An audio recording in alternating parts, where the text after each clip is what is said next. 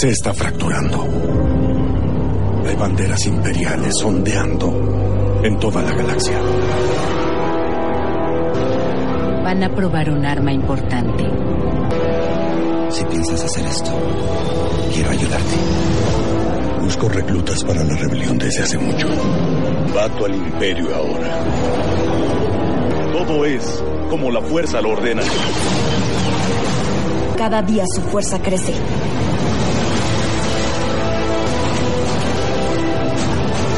Tiene buena intención. Es nuestra oportunidad de marcar una diferencia.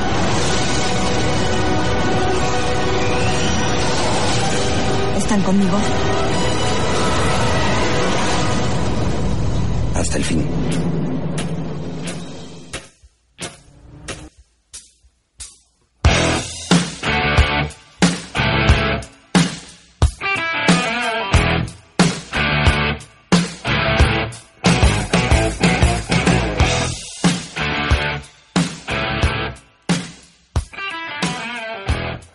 Momento. Bienvenido a 90K Soy Héroe, Tribus Team. que esta noche voy a hablarles de cómo tener, de cómo eh, cumplir las metas en el negocio de Amway. Vamos a hablar un poquitico de las metas. Eh, yo sé que está dirigido a personas un poquito más conectadas, que ya están, eh, digamos, emocionadas con el negocio y que llevan algún proceso educativo. Pero también sé que hay muchos nuevos, muy nuevos, que si bien no tienen experiencia en el tema o no tienen una, eh, un recorrido en el tema educativo, también que son líderes de resultados en el año fiscal, porque es cuestión simplemente de, de, de tomar la decisión y de hacer las metas. Un día, hace ya un poquito, cerca de 11 años o quizá 11 años, empezamos el negocio de Amway y creo que Pues por supuesto, para muchos que me han oído en las tarifas, pasión determinada del negocio de Amway, eh, se han dado cuenta que han sido 11 años cumpliendo metas, que han sido 11 años teniendo resultados. Y esto es bien importante para todos ustedes que esta noche quieren oír este tema. Desde que, quiero que anoten por allí, desde que yo entré al negocio de Amway, siempre he estado cumpliendo metas. La felicidad más grande que he tenido dentro del negocio de Amway es que siempre me he propuesto cumplir metas. Desde que entré al negocio de Amway, una de las cosas más importantes que emprendí y que me gustó era que había posibilidades de cumplir metas, que había posibilidades de fijarse un reto, que había posibilidades de emprender algo y lograrlo con el esfuerzo propio. Eso me impactó, eso me gustó del negocio de Amway. Contrario a un empleo donde las metas eran generales, donde mi meta no era determinada de manera singular, y entraba a un negocio donde la meta era singular, y si bien se lograba con otras personas,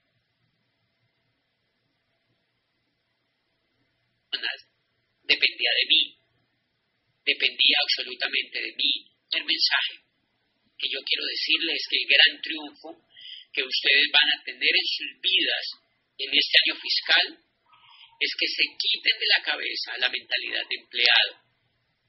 Normalmente no podemos cumplir metas dentro del negocio de Amway porque venimos con una mentalidad de empleados y normalmente los empleados no están determinados o no están educados o no están culturizados para cumplir metas.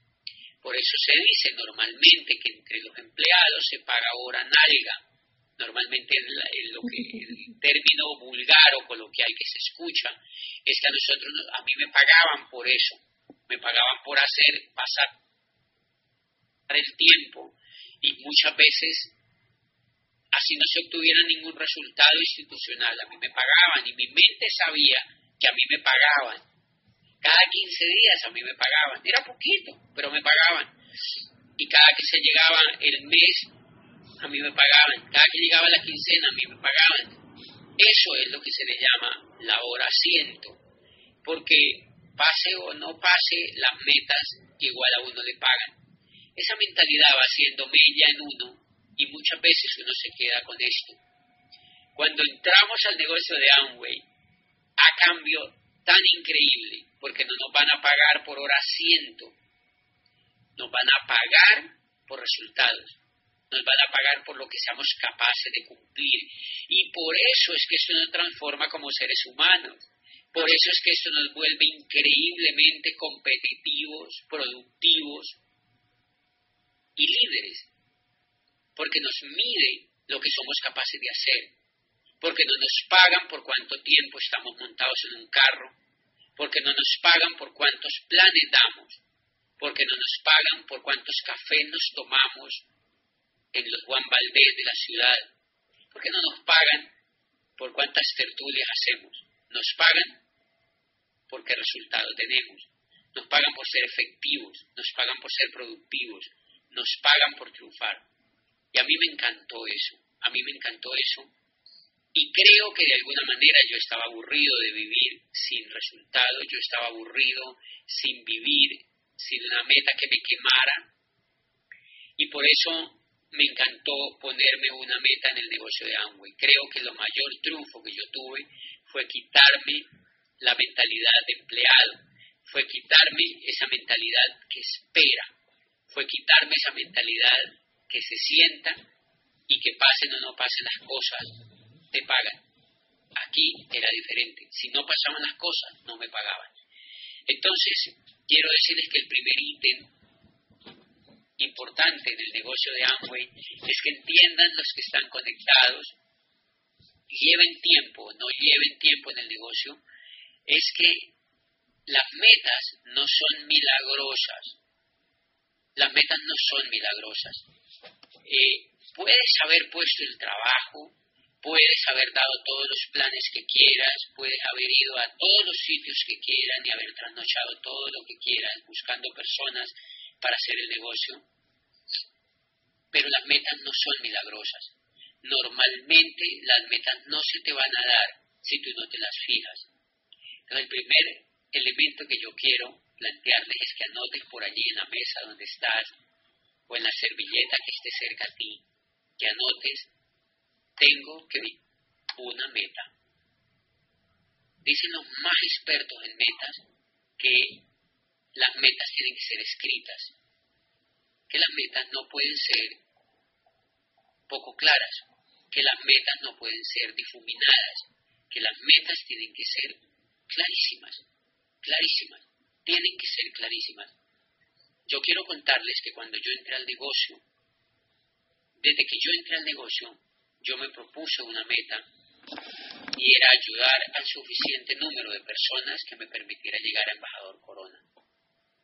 Desde que yo entré al negocio me di cuenta que había en la tabla de incentivos un pin que se llamaba embajador Corona. Y yo dije, ¿y entonces por qué tengo que hacer otro pin? porque voy a pasar por los otros. Pero si ellos ponen ese pin, ese pin, yo lo tengo que hacer.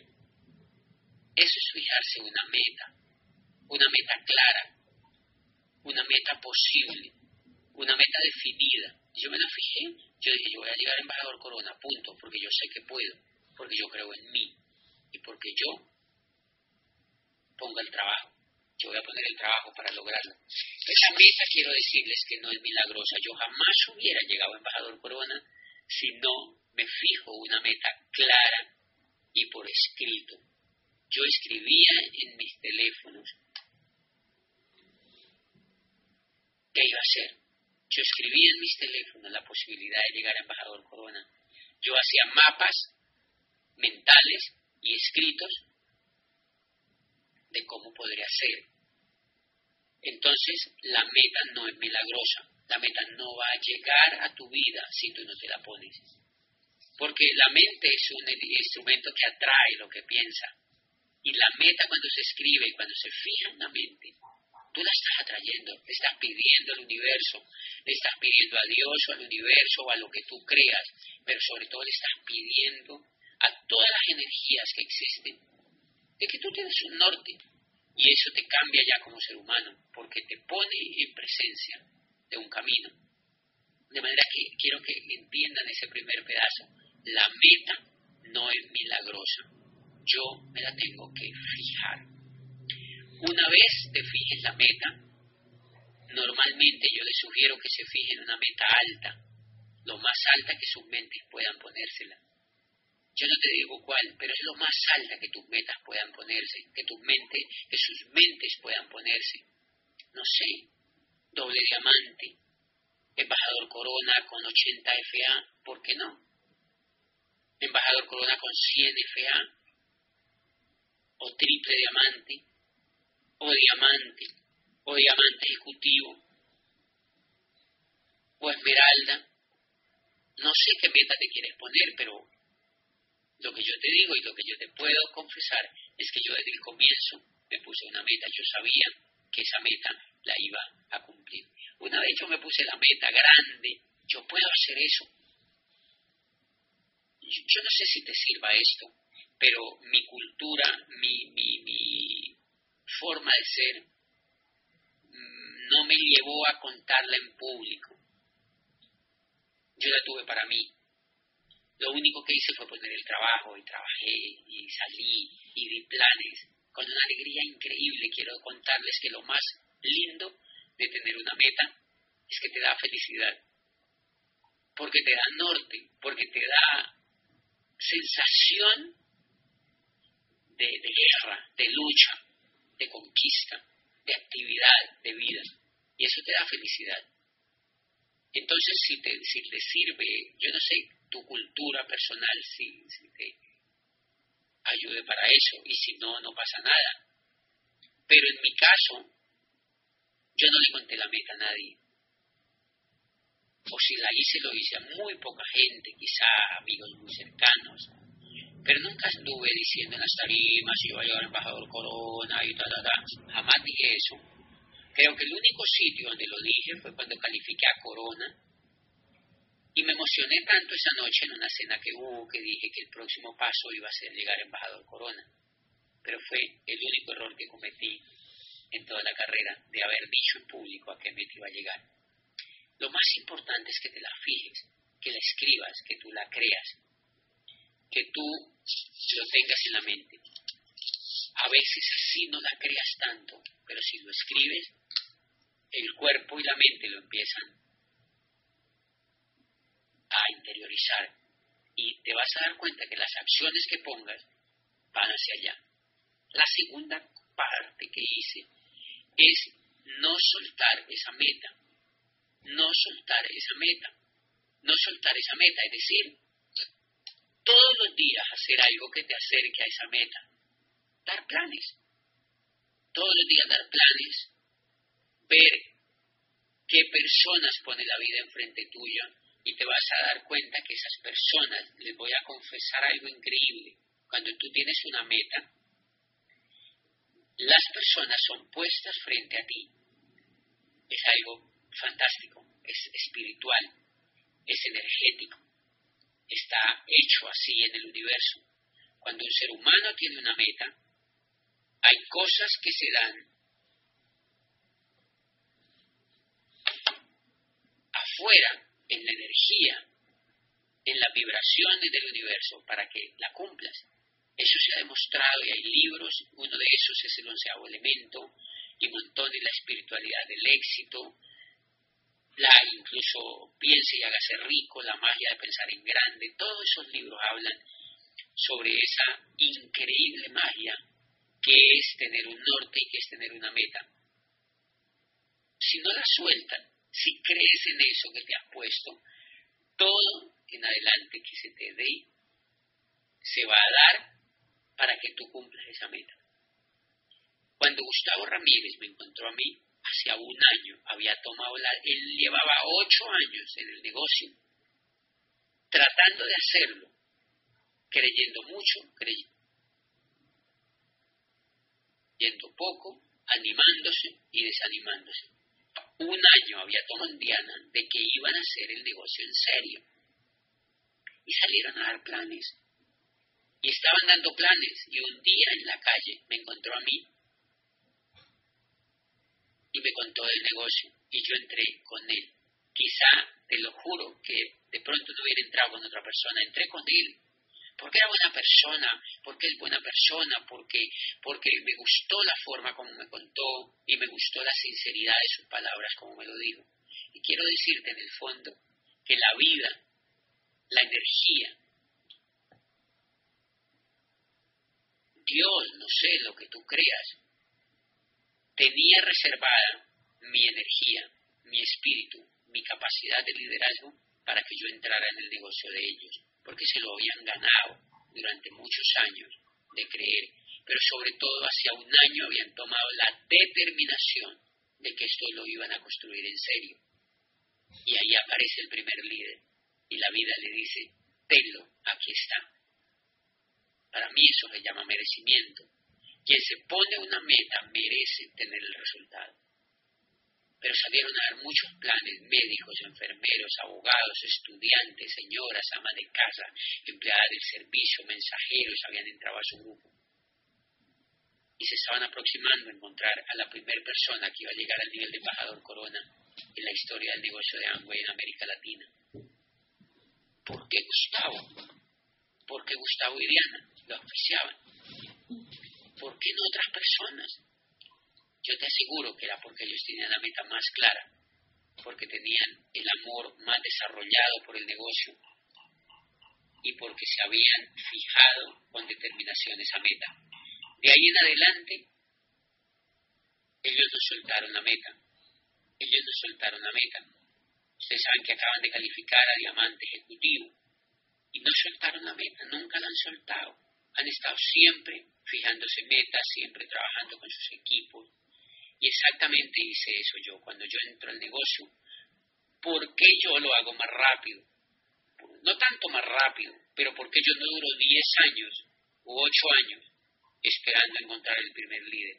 Porque la fuerza de, mi decisión, yo creo que era más grande.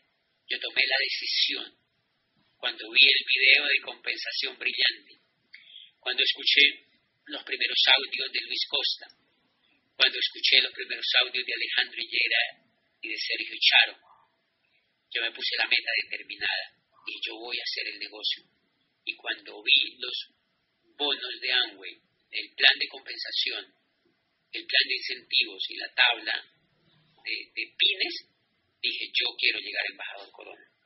Yo sentí que yo podía llegar a embajador Corona y ahí estaba fijada una meta. Por supuesto que como esa meta era grande, la energía se alineó y empecé a encontrar los primeros líderes y empezaba a encontrar líderes. Y pasaron muy pocas semanas para yo encontrar los primeros líderes, porque había la determinación de una meta. Desde allí yo no solté jamás la meta. Yo no solté jamás la meta y quiero contarles que no soltar la meta es jamás dudar de ella, es obsesionarse por ella, es apasionarse por esa meta, es luchar por lograrla y es saltar los pequeñísimos obstáculos que se te presentan, porque no me digas que son obstáculos grandes los que se te presentan, siempre son juegos de niños frente a lo que a la gente de afuera le pasa, que se nos mueren personas, que se divorcian y se van, que se desaniman, que entran a un evento y les pareció muy grande y no vuelven a ir, cosas así, pero son manejables y son sencillas. Entonces nunca la solté. Siempre estuve apuntándole a esa meta, pero quiero decirte este, este segundo subtítulo, que es, no importa que sea la meta grande o pequeña, tienes que comértela por pedazos. Y yo eso lo entendí, yo eso lo entendí. Yo hice el negocio con los básicos más elementales desde el comienzo. Yo llegué al 9%. Por eso, para los nuevos, para los nuevos, para los nuevos, no importa la meta que te fijes, la más ambiciosa que sea, tienes que hacer un 9% y esa es una meta. Yo llegué al 9%. Yo en su época fui 3%, que hoy no existe, y fui 6%, y fui 9%. Y todavía recuerdo cuando una vez yo estaba en Panamá, mi grupo total había llegado en ese momento, la meta del 9%, eran 1.200 puntos. Y yo estaba en Panamá y Gustavo me dijo, mira, estás llegando al 9%. Yo no entendía bien qué era eso. Apenas estaba estudiando la tabla yo le dije, ¿qué tengo que hacer? Él me dijo, completar el 9%.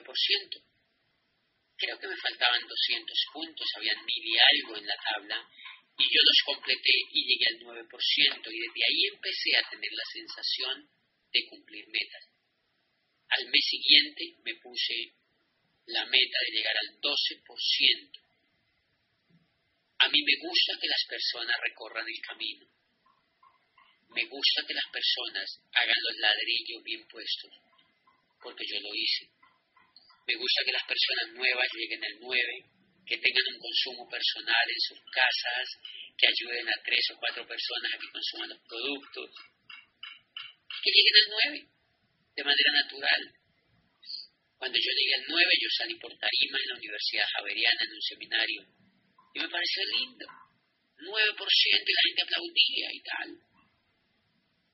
Y al otro mes me puse la tabla del 12%. Y yo recuerdo que de ahí empecé a aprender a cumplir metas. Es determinante obligarse a cumplir metas. Anote por allí como otro subtítulo. Obligarse a cumplir metas. A mí a veces me preocupa mucha gente del negocio que dicen, yo creo que voy a llegar y este año voy a llegar a que cerraste. No, a nada. Yo creo que va a llegar a diamante, yo creo que va a llegar a diamante o a esmeralda. ¿A qué cerraste el mes pasado? No, nada, pero el otro mes sí. Y yo creo que una de las cosas que yo hice bien y que tú puedes aprender de eso es que yo me obligué a cumplir metas desde el comienzo. Me obligué a llegar al 9%. Me obligué a llegar al 12%. ¿Cómo me obligué?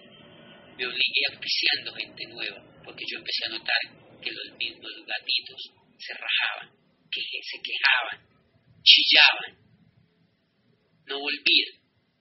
Y entonces me puse a ponerme gente nueva, yo empecé a auspiciar personas nuevas, empecé a auspiciar personas nuevas, personas nuevas, y a esas personas nuevas yo les hacía talleres de productos. Si Támara está en, la, en, la, en la sala o Sergio ¿Se acuerdan? Que yo hacía talleres de productos, siempre que auspiciaba a las personas, hacía talleres de productos. Y nos dirigíamos a que las personas consumieran. E íbamos a casa de personas a que consumieran. En ese momento yo era oro cuando conocías a varias personas. Pero yo recuerdo que desde el comienzo yo hacía talleres de productos. Me obligaba a generar volumen y yo tenía un número anotado en mi teléfono o en alguna parte que era 2.400 puntos. El 12%, estábamos trabajando para el 12%. Y entonces hacíamos empoderamientos, hacíamos talleres, íbamos a las casas de las personas a ayudarles a hacer el consumo personal. E iba descontando de los puntos del 12% menos 100 puntos, menos 30 puntos, menos 40 puntos, menos 50 puntos, menos 100 puntos, menos 150 puntos, con emoción, con mucha pasión. Y anote algo increíble. Cuando tú tienes una meta, te tienes que obligar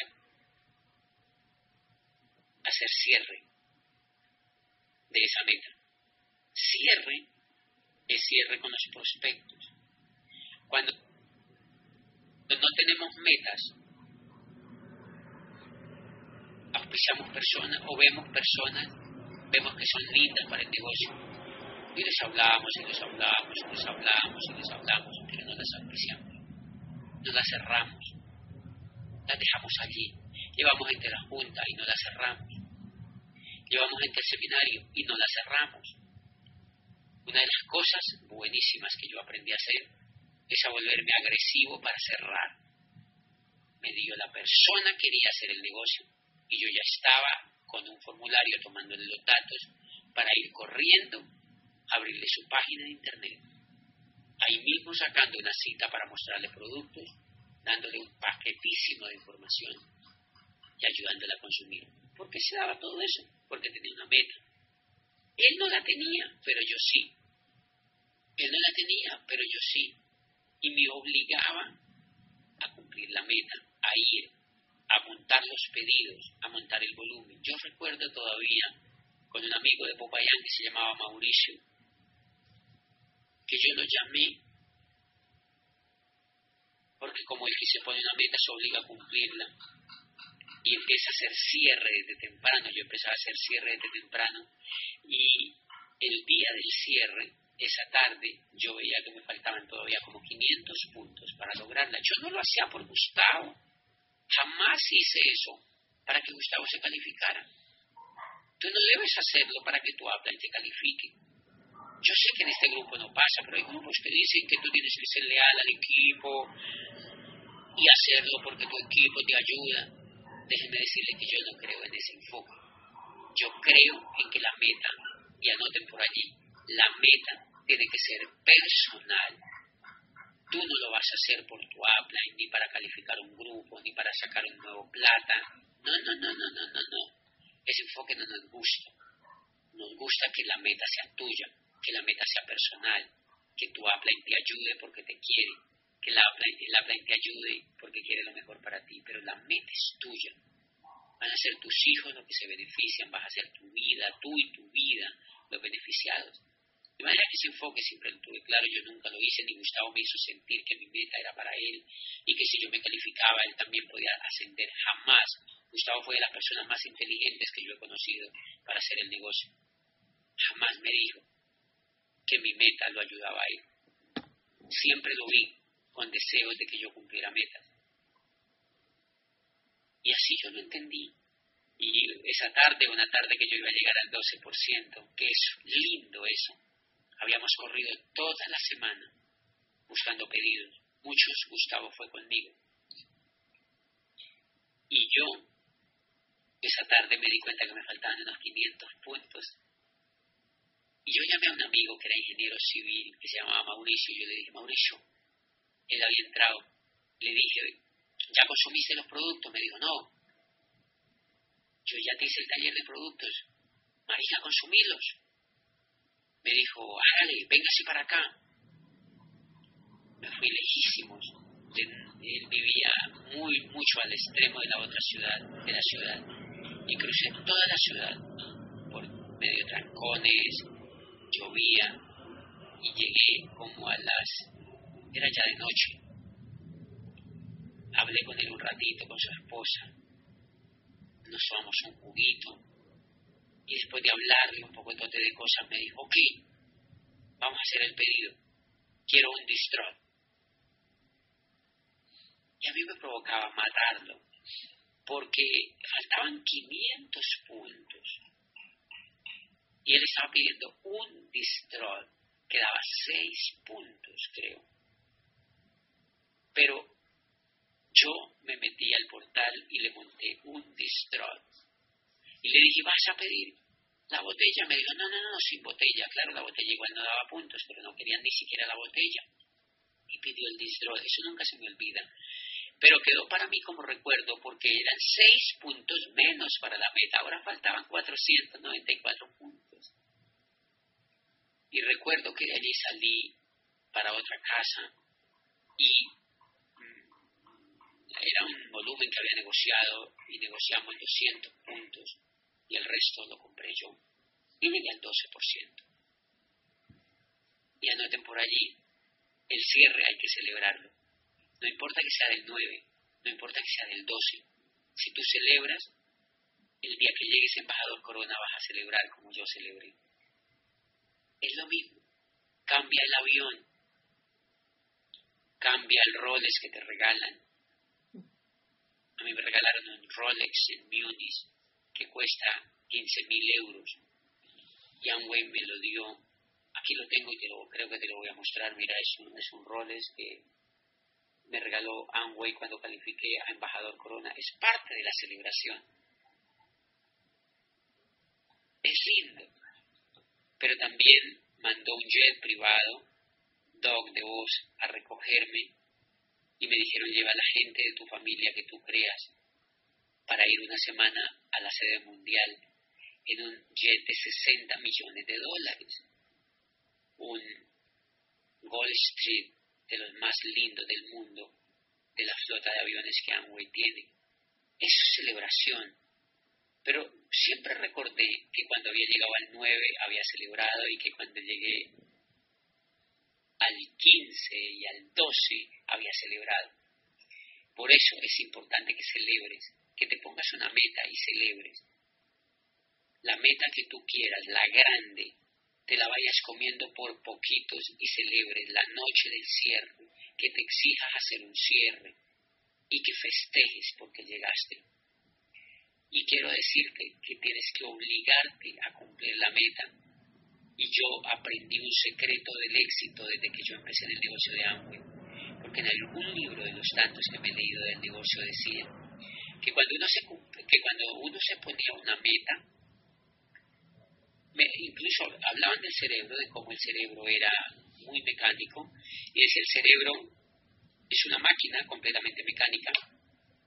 Si tú le dices que vas a cumplir una meta, y es clara la meta, el cerebro la anota, la graba.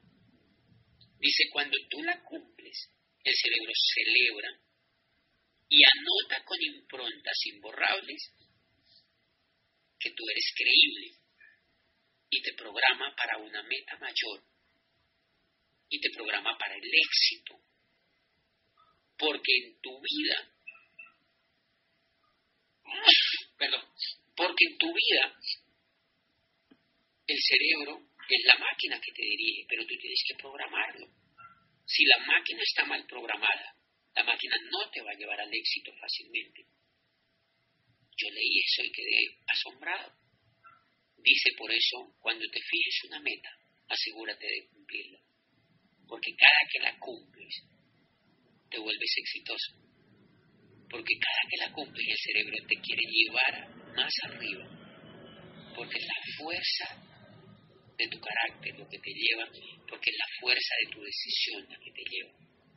Dice, sea grande o chiquita la meta, cúmplela, para que el cerebro entienda que tú cumples lo que dices y por eso él se programa para que haga más grande y más valiente. Eso me encantaba. Entonces, por eso cuando me puse una meta del 9 llegué, cuando me puse una meta del 12 yo llegué. Y de ahí en adelante, todas las metas que me puse llegué. Porque sabía que había un principio que me programaría para el éxito siempre, si yo lo cumplía. Pero al contrario, decía el secreto, si tú no cumples la meta que te pusiste, más vale que no te la hubieras puesto. Porque de igual manera el cerebro se está programando para el fracaso. Todas las personas decía que se ponen metas cada año y no las cumplen. Esa gente que sale en año nuevo y que toman, comen lentejas y toman champaña y se abrazan entre los vecinos y dicen que este año sí van a bajar de peso, que este año sí van a hacer deporte y que este año sí van a cambiar. Y ya el 3 de enero no hacen nada de eso. Y llevan 40 años haciendo eso el cerebro está completamente programado para el éxito. Y explicaba el libro que era por una razón elemental. Dice, cuando Carlos se pone una meta y dice, voy a llegar a esto, y no llega, el cerebro, la lectura que hace es, cuando Carlos se ponga una meta, entiéndase que él no la va a cumplir. Eso quiere decir que cuando tú te pones una meta y no la cumples, el cerebro se programa para lo que él ha entendido, porque lo que ha entendido es, Carlos se pone metas, no la cumple, porque cuando él se ponga una meta, no trabajes, porque él no la va a cumplir, porque el cerebro ya está programado. Por eso es que ustedes ven tanta gente en el negocio de Amway que todos los meses se ponen metas y dicen, no, en octubre sí, ya noviembre se acabó, en diciembre sí. Claro, porque viven postergando todo y es porque el cerebro lo han programado para el fracaso.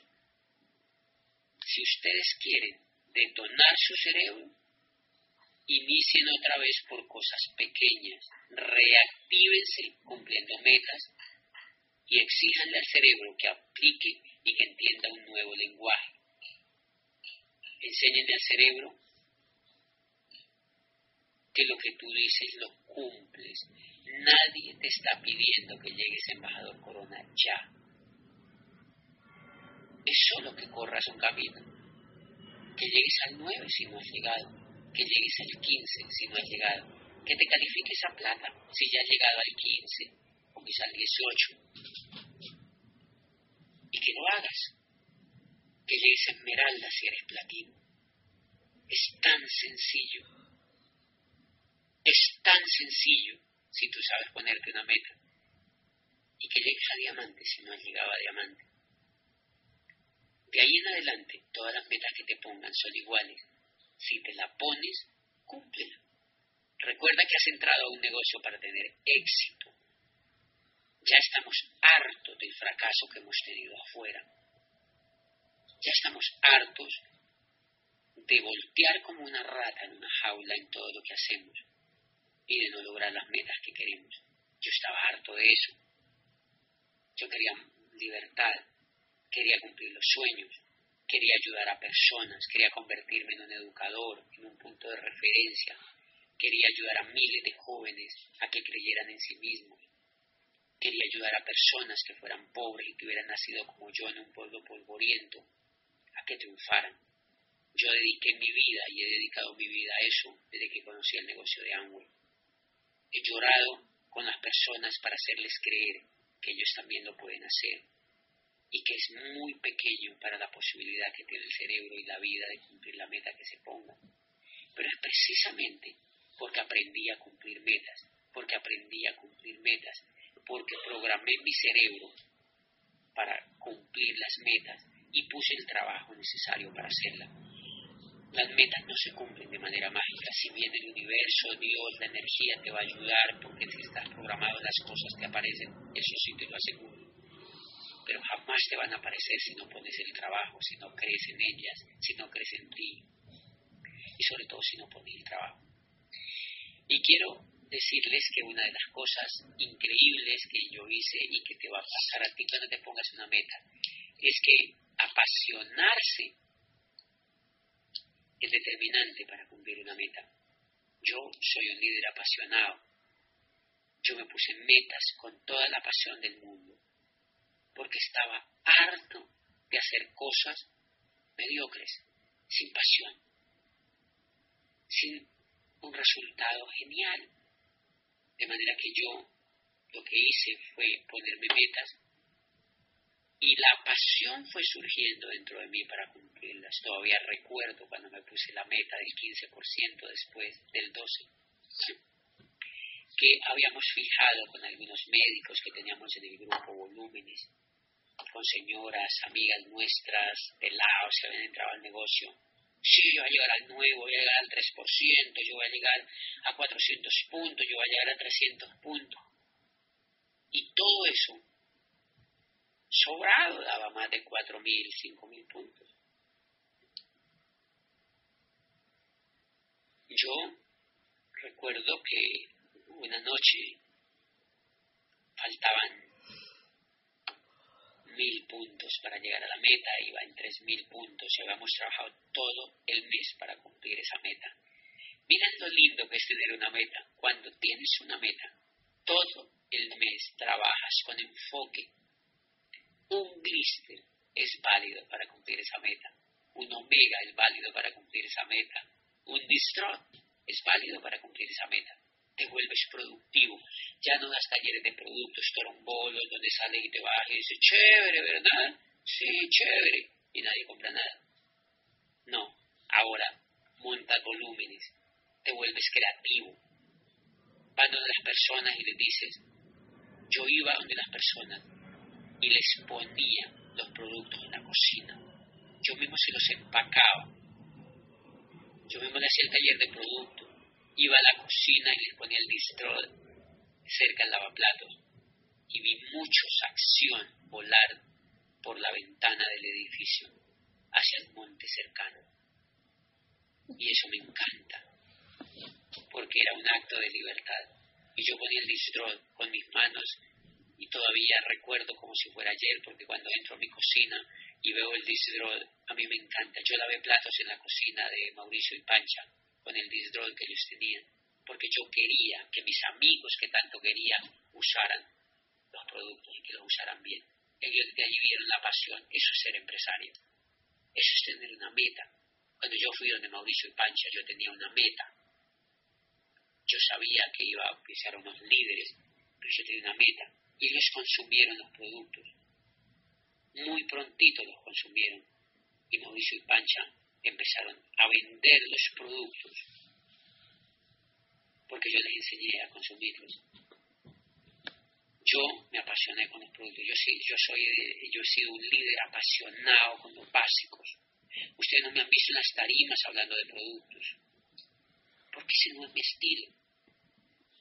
Pero yo lejos de hablarlo, lo hago.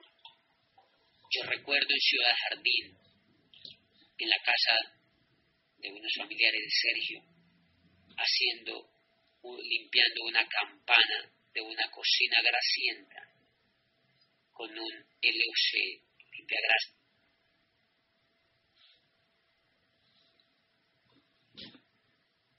Sonido, hay sonido, retroalimenteme por favor, hay sonido. Ok, vale, vale, vale, vale, vale, ahí nomás. Pues miren, la noche del cierre eh, faltaban, no me digan más por favor, la noche del cierre el cierre es emocionante cuando hay meta, el cierre es increíble. El cierre es caliente de felicidad. Es emocionante. Juega la final de tu vida. Estás jugándote la final para pulir tu carácter, para ser líder, para emocionarte, para celebrar, para acercarte a la libertad. Mí me faltaban mil puntos, llevaba tres mil no tres mil que había montado el día último, no, tres mil que habían sido montados durante todo el mes. Quizá el seis en adelante, yo lo sé, pero durante todo el mes de talleres y de ir y venir y de ver gente y de intercambiar, montábamos tres mil. Y ya era de noche y faltaban mil. Y yo salí de un amigo que se había puesto una meta de mover 300 puntos.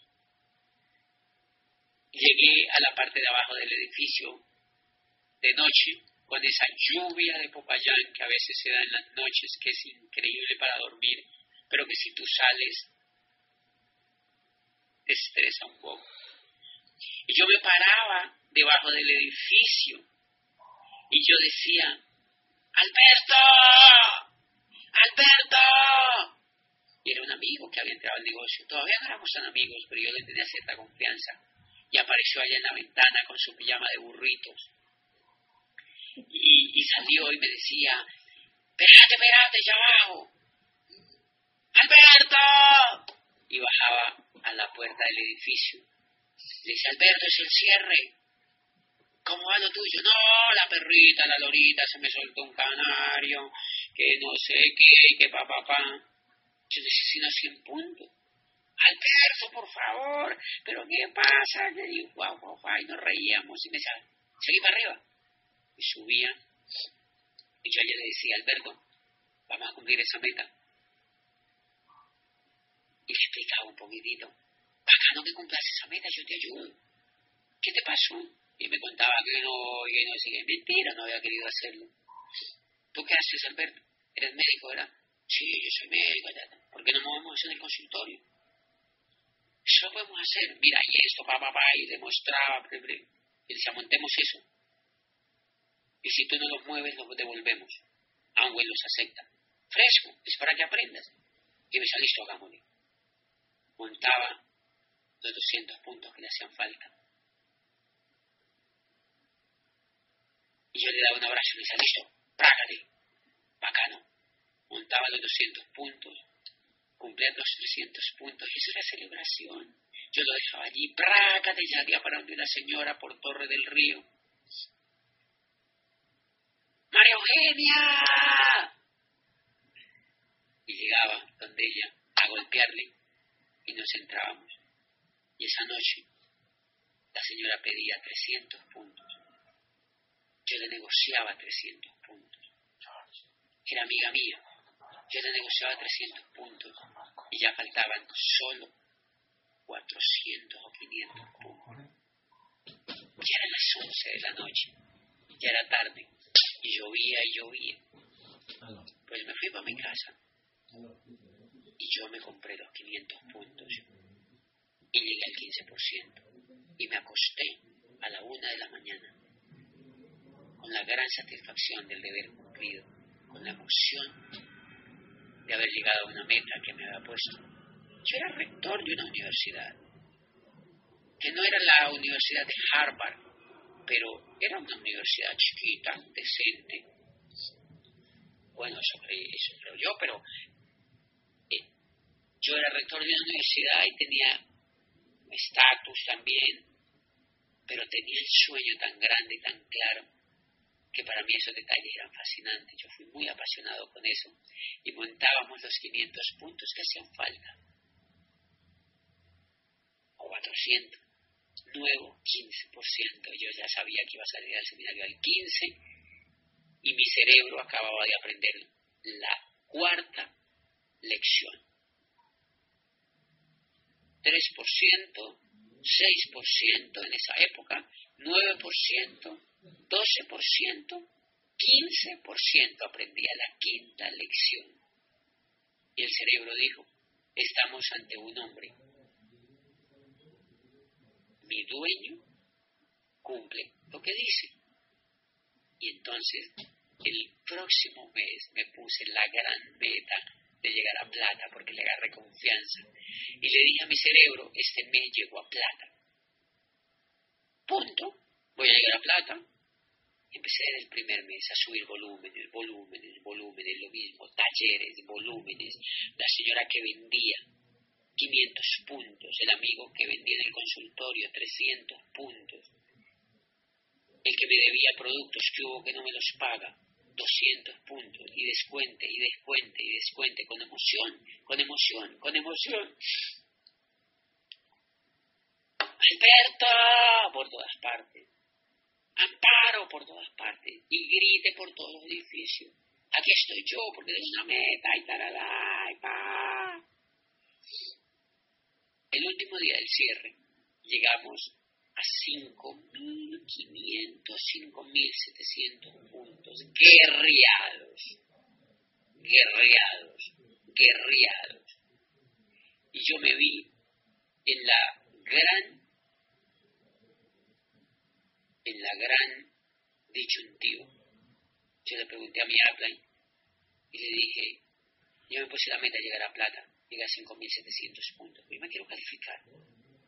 Me dijo, no, yo te recomiendo que no lo hagas. Gustavo siempre fue cuidadoso conmigo y con todos los socios del negocio y me dijo, no lo hagas. Dije, ¿por qué? Me dijo, mucha plata. Él le daba miedo que yo me quemara. Yo dije, ok. Yo me vine para Cali porque ya era viernes, creo que ese, ese viernes era el cierre. Y yo me vine para Cali y mi cerebro decía, yo me puse la meta de llegar a plata. Yo sé, yo voy a ser plata, yo me puse la meta de llegar a plata. Yo me puse la meta de llegar a plata. Y yo le enseñaba a mi cerebro que lo que se dice se cumple. Y yo voy a llegar a plata. Mi y me dice que no. Pero yo me puse la meta de llegar a plata mi aprendizaje no entiende lo que yo creo sobre esto. Pero yo puse la meta de llegar a plata. Pensé todo eso durante el camino. Cuando llegué a Cali, me senté enfrente del computador, no llamé a mi Apple y me soplé los 4.300 puntos que me faltaban. Todavía tengo producto. Mentiras, ese es un chiste que yo siempre les he echado en todas las partes donde les cuento pedí 4.300 puntos en productos y me califiqué a plata. Y ese día yo sé que mi cerebro dijo, habemos embajador Corona. Habemos embajador Corona. porque cada vez se forjaba más la mente para cumplir metas, porque cada vez se forjaba el carácter para cumplir metas. Y yo califiqué a plata. Y el día que califiqué a plata en el seminario siguiente, Gustavo por fortuna, pues por supuesto se llegó la sorpresa y le pareció muy sorprendente ese tiempo, era inusitado, los productos costaban el doble y a veces casi el triple, eran, eran bien costosos y yo no entiendo cómo hacíamos para comercializarlos, para consumirlos y para generar los volúmenes. No era como ahora que son más económicos que en el éxito y que vienen en todas las presentaciones y que están reposicionados. En ese momento eran fama de productos costosos y la verdad no lo eran en costo por uso, ustedes saben, pero la gente creía eso. Gustavo no, no, no se imaginaba cómo yo me había zumbado eso y a partir de allí tú te vuelves un filósofo porque de eso te obliga a pensar cuando llegaron todas esas cajas a mi casa ahí te vuelves Sócrates la filosofía es hacerse preguntas. La filosofía no dice qué tipo de preguntas. Cuando llegaron esas cajas yo dije, ¿y ahora qué hago con estas Y el cerebro me dijo, pues desaparecerlas. Por eso yo creo en un negocio no de vendedores, sino de líderes. Un negocio de personas que tengan metas y un negocio de personas que hagan lo que tengan que hacer para cumplirlas. Por eso para mí yo nunca he hablado de vendedores ni de un negocio de ventas. Yo prefiero hablar de un negocio de líderes que si tienen una meta clara son capaces de desaparecer el volumen. Y eso fue lo que yo aprendí. Yo no vendí el volumen, yo lo desaparecí. El que tiene una meta aprende a desaparecer volumen. Vender o de miles de ítems que implica la palabra desaparecer volumen. Yo me volví experto en desaparecer volumen. Eso es ser empresario. ¿Cómo lo desaparecí? Me conseguí 50 alas de cajas de las que regalan en la 14 de Cali, alitas de, de cajas y las eché en atrás de un sprint yo andaba en el sprint en esa época, era horrible. Eché la salita de las cajas detrás del sprint y me fui e hice paquete con todos esos productos.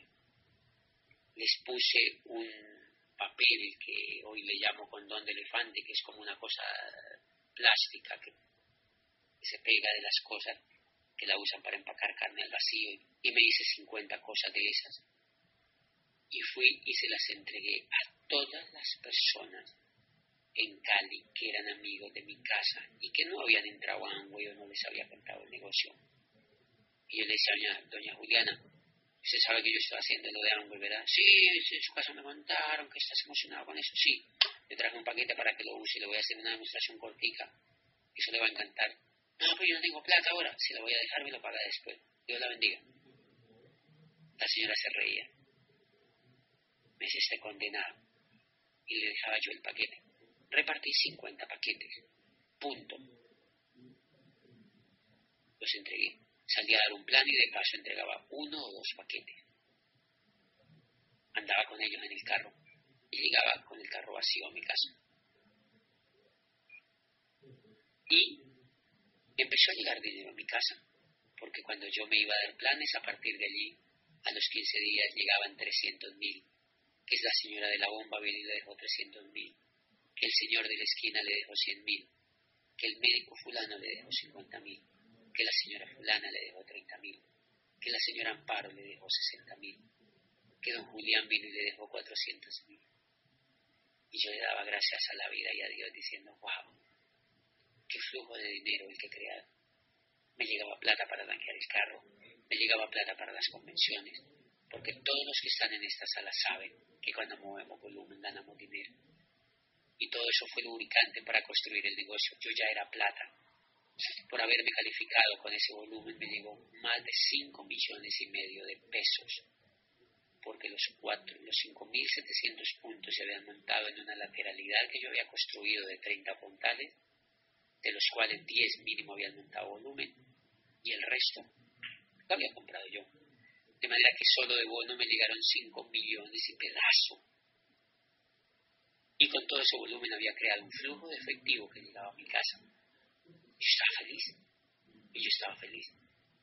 Y de ahí en adelante, toda la historia del 3, del 6, del 9 y del 10 y, del, y de plata que les he contado, simplemente fue la repetición de lo mismo. Te pongas una meta y cúmplala. Y no se queje. Y no le ponga excusa. Y no diga que no pudo. Póngase la más pequeña entonces, pero hágalo. Y desde ahí yo aprendí que era fácil el negocio de ambos.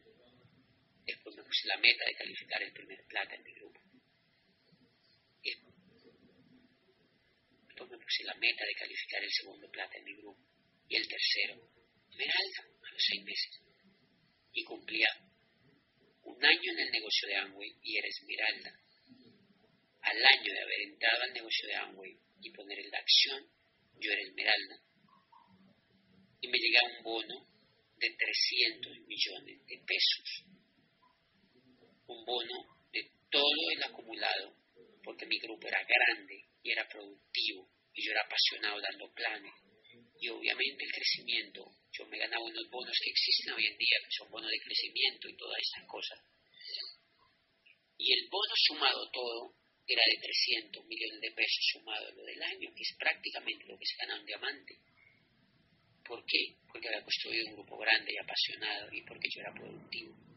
Pero empezó todo así, con una meta del 3, del 6, del 9, del 12%, del 18% o de plata, digamos, que me tiré de una vez. Si ustedes observan, pues les quiero contar que esa conducta la llevé de aquí, de ahí en adelante. Y siempre fue igual. Quiero contarte que nunca, nunca en los 11 años que llevo en el negocio, ninguna meta ha llegado.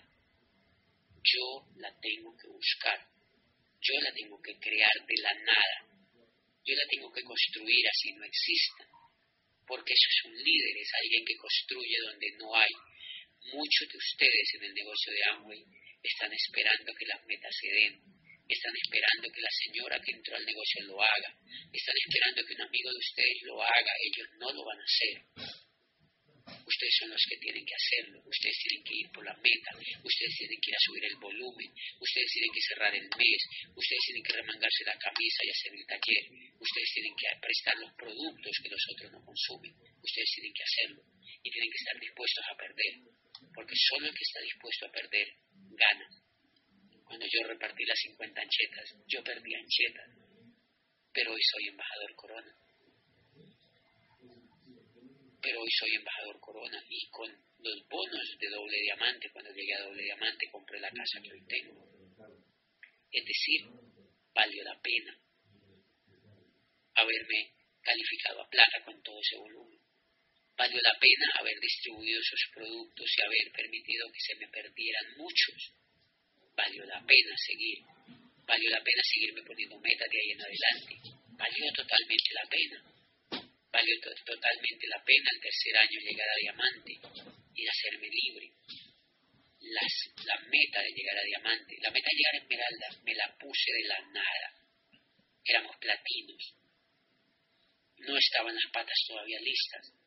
Y yo senté a Gustavo en una mesa y le dije, Gustavo, todo el mundo tiene metas y nosotros no hemos tomado la meta de irnos a un PIN este año. Me dijo, ¿por qué? Yo le digo, porque no hemos hablado de qué PIN vamos a llegar este año. Él me dijo, oye, ¿verdad? Él le dio como pena conmigo porque yo era el downline. Los, los cité en Santander de Quilichao. ¿Quién no mandó a conseguirse a alguien tan intenso como yo? Lo invité a almorzar a Santander de Quilichao. Y él fue. Yo fui de Cali. Y le dije, vamos a Esmeralda. Me dijo, listo, hágale, vamos a Esmeralda. ¿Por qué yo le dije eso? Porque a mí me daba miedillo en el culillo irme solo nosotros no tenemos diamante en Colombia, no teníamos entrenador, éramos él y yo iguales, él era platino, yo era platino. Y a mí me dio literalmente culillo irme solo yo a Esmeralda. Le dije, vámonos a Esmeralda. Él tomó la decisión y él y yo, en ese año, llegamos a Esmeralda. Y el año siguiente llegamos a Esmeralda Fundador. Y tomámosla, era corriendo, corriendo, corriendo, de Cali a Popayán cada ocho días, de Cali a Popayán cada ocho días, de noche, de día, dando planes, de noche, de día, dando planes, sin soltar la meta. Al año estaban, estábamos siendo reconocidos como Esmeralda. Si quieres cambiar tu vida, apasionate, apasionate, apasionate, apasionate, no la sueltes, haz los básicos, no te pongas a buscar más información en los chinos y en los coreanos y en los tailandeses. Haz los básicos. Cree en ti. Sube el volumen, ponle la energía, ponle energía a la meta. Sube el volumen, vuélvete efectivo, que vas a cambiar tu vida si pones la carrera desde ahora en este año fiscal. Este septiembre, yo sé que ya tienes meta, porque están trabajando con un equipo ha aprendido montones a ponerse metas y tienen uno de los mejores líderes del mercado. Mauricio y Pancha son considerados uno de los mejores líderes del mercado, sus esmeraldas, sus platinos, los zafiros que tienen. Todos esos líderes increíbles que han llegado a las metas que han llegado es porque tienen liderazgo, porque creen en ellos, porque hacen el trabajo en la calle, que es el que nos forja como líderes. Sigan a esos líderes y nosotros no tuvimos esa posibilidad. Nosotros no tuvimos esa posibilidad de tener unos líderes ni medianamente calificados al lado nuestro. Yo nunca lo tuve, Gustavo y yo no los tuvimos. Fue solo la pasión de hacerlo porque leíamos en un papel o porque escuchábamos en un CD. Que este año puedas cambiar absolutamente el ritmo del tema. No dejes pasar el año fiscal sin hacer un milagro. Y te quiero decir como entrenador, como un amigo de ustedes, como alguien que sueña con que ustedes lleguen a las tarimas, que viajen con sus hijos, que conozcan el mundo, que lloren de felicidad cuando lo reconozcan. Quiero decirles que jamás las cosas están listas para hacerse. Las cosas se hacen porque tú las creas de la nada. En eso consiste el liderazgo. Yo estoy creando cosas de la nada desde que empecé. Cuando llegué a, Platino, creamos el Esmeralda de la nada. Cuando llegamos a Esmeralda, yo tomé la decisión de irme a Diamante y lo creé de la nada. Ahí tomé la decisión yo solo y la creé de la nada. Los líderes no estaban los grupos no estaban, los armé de la nada. El ejecutivo lo creé de la nada. El doble diamante lo creé de la nada. ¿Qué es de la nada? Es ver lo que los demás no pueden ver. Es ver siempre posibilidades donde no las hay. Es ser lo más positivo del mundo. Muchos de ustedes no avanzan porque quizá todavía tienen negatividad en el cerebro pero es solo cambiar eso. Es solo cambiar eso. Es más sencillo de lo que ustedes creen. Quiero decirles que tengan fe, que tengan confianza en ustedes mismos. Ustedes pueden crear de la nada. Nunca esperen a que los planetas se alineen, a que el grupo esté listo, a que tengan porristas para subir el volumen. Eso no va a ocurrir. El volumen se sube cuando no hay nada. Los líderes aparecen cuando no hay nada. Y la decisión de calificarse se hace hacia allá muy poco. Y de doble diamante hacia adelante fue el aprendizaje más increíble que yo haya tenido en mi vida. De doble diamante yo había sembrado, yo había sembrado, yo había sembrado mucha frontalidad. Cuando tomé la decisión de irme a triple diamante, había abundancia, porque cuando tomé la decisión de irme a triple diamante habían tres patas listas pero me sobraban dos. Había un grave problema, me sobraban dos. Y entonces Sangway me dijo, ¿y por qué no te vas a Corona de una vez? Perdón, no me sobraban dos, me sobraba una sola. Me iba triple diamante, pero me sobraba una pata. Estaba listo. Que el líder quería correr, porque ya llevaba tiempo sin correr, soñando. Y me dijo, quiero correr este año. Entonces me faltaban dos patas y las creé de la nada. De la nada. Me senté con dos amigos y les dije, yo les ayudo, vamos a hacer el trabajo. Me dijeron, hágale, creemos en tu decisión, creemos en ti y lo vamos a hacer. Ustedes no se imaginan quiénes eran esos amigos. No tenían ni idea de que ellos iban a correr una meta. Y simplemente la corrimos y hoy tienen organizaciones grandes, quieren irse a Esmeralda. Y no existían. El año siguiente tomé la decisión de irme embajador Corona, pero no tenía las patas. Un día, después de llegar de navegar de la costa atlántica de Puerto Colombia, el celular se me había caído en el mar en Puerto Colombia. Yo ya era corona. Sabía que ese año iba a ser embajador corona, pero no tenía las patas. Yo sabía que las tenía que crear. Ese día en Puerto Colombia se me cayó el celular en el mar, se dañó. Fui a la tienda de Apple en Cali y me dijeron eso es muy grave, no lo podemos arreglar. El único sitio es en el Diamante, como un subterráneo de Cali, donde va muchísima gente a comprar cosas y es insoportable entrar. Me dijo, en tal local te pueden arreglar el teléfono. Fui a esa tienda, en zapatilla, en sandalias, un poco lagañoso, sin bañarme, en una pantaloneta, levantado recién. No abrían la tienda. Yo ya me iba a ir y un joven que estaba en la, en la cola me dijo, no te vas, que el dueño es amigo mío y ya viene para acá. Déjame lo llamo. Lo llamó y efectivamente el amigo le dijo, yo ya voy a abrir la tienda. Dígale al amigo que lo espere, que lo espere. Me dijo, espérate que ya viene. El muchacho era simpático, era moreno, era médico. ¿Qué haces? Me dijo, yo, soy médico. Me dijo, ¿tú qué haces? Yo le dije, yo tengo una empresa. Tenía un teléfono iPhone en la mano lleno de aplicaciones. Y le dije, ¿qué aplicaciones tienes? Me dijo, tengo montones, hasta de cómo respirar. Le dije, hagámonos amigos para que me prestes aplicaciones. Yo amo los iPhone. Me dijo, toma mi número. Al otro día lo llamé y le dije, tomémonos un café para que me prestes aplicaciones. Era simpático, sonreía mucho. Me senté a tomarme el café. Me dijo otra vez que yo viera lo que hacía y le conté que era lo que hacía. Al otro día los auspicié. Le entregué un paquete de audios y me dijo, me los escuché.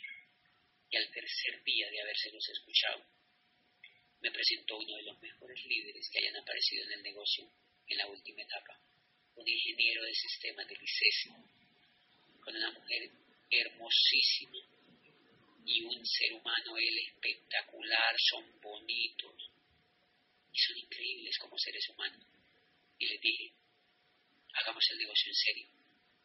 Se oyeron 20 CDs en esa semana ellos y se enloquecieron. Y ellos corrieron una de las dos patas que faltaban para llegar a Embajador Corona. Y así por el estilo las otras aparecieron en el primer semestre del año y corrieron a platino en ese nuevo año fiscal. Quiere decir que el mismo comportamiento del 9% se dio a este embajador Corona y se va a seguir dando para los FA y se, se va a seguir dando para ayudar a más personas. Pero todo empezó con una conducta, con un carácter, con una visión, con una creencia de que significa una meta. Es el mismo comportamiento, de lo sencillo a lo que tú ves como complejo. Yo le doy gracias a Dios y a la vida por haber conocido el negocio de Amway, me formó como líder, como persona, porque no me quitó los defectos, pero me hace acercarme a la abundancia, me hace ser noble para aprender y me hace tener visión en la vida y felicidad. Eso era lo que les quería compartir esta noche. Amen como nunca antes el negocio de Amway, amen a las personas, vivan lo que han vivido como parte del aprendizaje, jamás lo cuestionen, porque eso que han vivido les tocaba vivirlo para aprender. Lo importante es que aprendan, lo importante es que avancen, lo importante es que este año fiscal sea diferente para ustedes, que yo pueda estar pendiente como estoy de Mauricio y de Pancha, de Carlos Osma y de Fabiola, de todos los líderes de los Aponte, de Sergio Villarreal, de Támara, de Claudia Balcázar, que han sido nuestros amigos siempre, y de muchos otros líderes que yo sé que están aquí conectados y amigos, que siempre los llevo en el corazón. Esta es una organización que yo amo profundamente porque sus líderes son amigos míos. Mauricio fue mi hermano en la universidad, Mauricio es una de las personas que yo más quiero. Mauricio y Pancha se convirtieron en muy cercanos para mí y yo creo montones en lo que ellos hacen, en el amor y en el corazón que tienen por ustedes, en este milagro de organización que están creando en sus hijos, que me enorgullece de ver al mono, al David, creciendo en su familia con los valores del negocio y en Alejito, que es increíble aprendiendo a hacer el negocio y yo sé que ellos han llorado con el milagro que en sus vidas ha hecho el negocio de Amway y muchos de ustedes lo han hecho porque han vivido milagros pequeños y grandes en sus espíritus, en su bondad, en su confianza, en su autoestima y sobre todo en la visión que han creado de la vida y de la gente con este negocio. Yo voy a estar pendiente de ustedes, mi corazón va a estar con ustedes, quiero celebrar el crecimiento, quiero acercarme a ustedes para abrazarlos y para a finales del año fiscal programar con Mauricio Panche y sus líderes un evento en Bogotá apoteósico donde yo pueda estar celebrando y riéndonos y regocijándonos por el éxito que ustedes van a tener en este año fiscal, porque va a ser el mejor año que hayamos vivido la historia del negocio, porque nuestro espíritu y nuestro liderazgo está mucho mejor que nunca. Y yo sé que ustedes han aprendido y han avanzado en esta dirección. Me encantó estar con ustedes esta noche, los quiero mucho y los felicito por estar en el equipo que están. Chao.